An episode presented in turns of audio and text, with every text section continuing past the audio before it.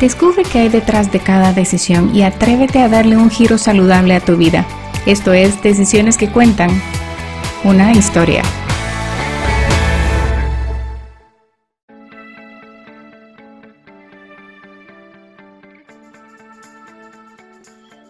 Hola comunidad bella, soy Sharon Falconer, coach en salud y nutrición culinaria.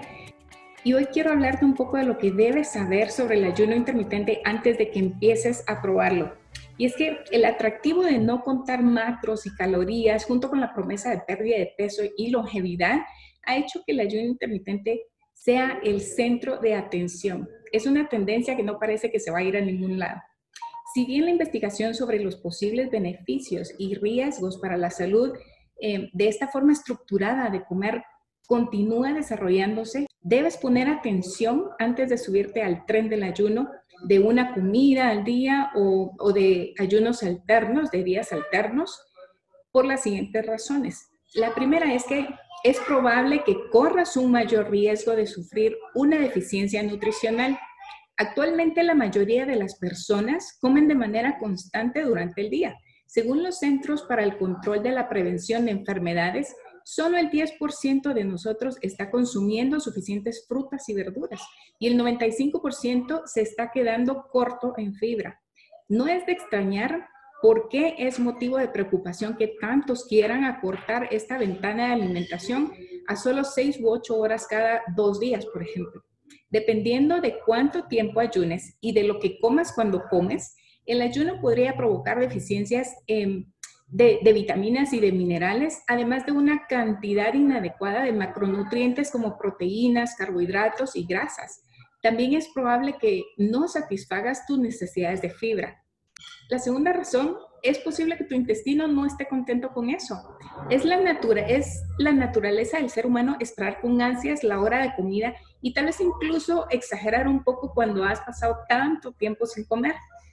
Cuando se realiza un ayuno intermitente, las personas suelen, em, suelen estar más propensas a comer comidas muy abundantes durante las horas que sí pueden comer, lo que esto puede causar un estrés gastrointestinal que puede conducir a una indigestión o a una inflamación o hinchazón. Esto, se debe, esto es particularmente preocupante para las personas con síndrome de intestino irritable o síndrome de intestino permeable, que ya tienen un intestino bastante sensible y vulnerable. Si bien a nadie le gusta sentirse lleno o hinchado después de una comida, las personas con estos síndromes son especialmente vulnerables. Según la Fundación Internacional de Desórdenes Gastrointestinales, aproximadamente una de cada diez personas padece esta afección. Em, la tercera razón sería que una dieta saludable podría darte los mismos resultados de pérdida de peso. No tienes que irte a los extremos para obtener resultados.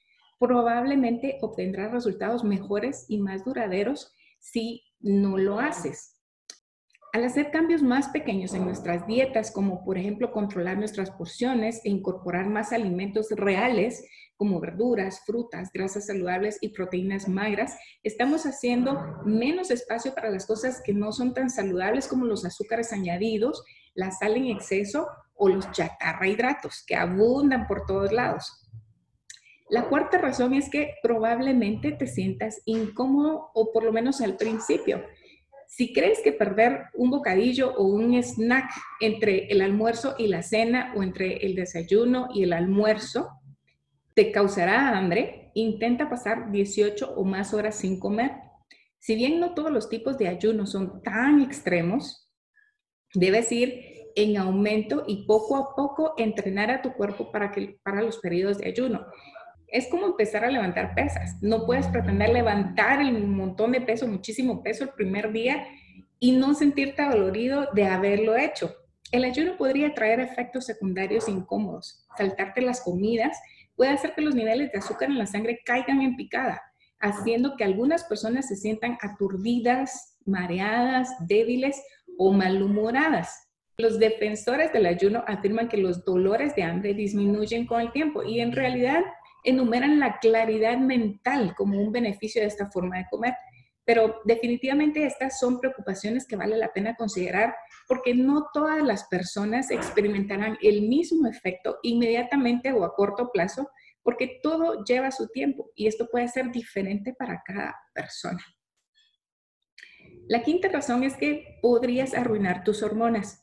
El ayuno intermitente puede influir en nuestras hormonas. Hay un estudio que, leí recientemente que valida que la, la, restricción excesiva de calorías puede provocar una alteración en los ciclos menstruales de las mujeres y también una disminución de la testosterona en los hombres. Además, este estudio venía acompañado de otro estudio en, animales, en, una investigación que fue publicada en el 2013, en donde encontraron que el ayuno intermitente interrumpe el ciclo reproductivo en las hembras y reduce los niveles de testosterona en los machos. La sexta razón es que no es apropiado para todos. Como ocurre con la mayoría de las dietas, este estilo no es unitalla, debido a que este tipo de alimentación está tan estructurado con horarios establecidos de cuándo comer y cuándo no comer, lo que finalmente nos obliga a ignorar las señales de hambre. No es apropiado para, eh, para cualquier persona que haya tenido antecedentes de trastornos alimenticios, por ejemplo. También existen preocupaciones de seguridad eh, con ciertas condiciones de salud. Las personas con diabetes o niveles bajos de azúcar en la sangre necesitarán otro enfoque de, alimentación durante el día y el ayuno durante periodos largos puede tener efectos peligrosos. Además, los niños, las mujeres embarazadas, las mujeres que están tratando de concebir o las personas con desequilibrios de electrolitos deben abstenerse de este tipo de patrón de alimentación. Em, pero lo más importante de todo esto es que antes de dejar de comer, debes aprender a comer comida real. Debes aprender a escuchar cómo tu cuerpo reacciona y cómo se comunica contigo para indicarle que algo no estás haciendo bien. Así que espero que estas razones, estas sugerencias o estos comentarios te ayuden a tomar una decisión más acertada en relación a tu alimentación. Gracias por tu atención este día y nos vemos a la próxima. Para que conozcas más de mi contenido, me encuentras en redes sociales y mi página web como Decisiones que Cuentan o sharonfalconer.com.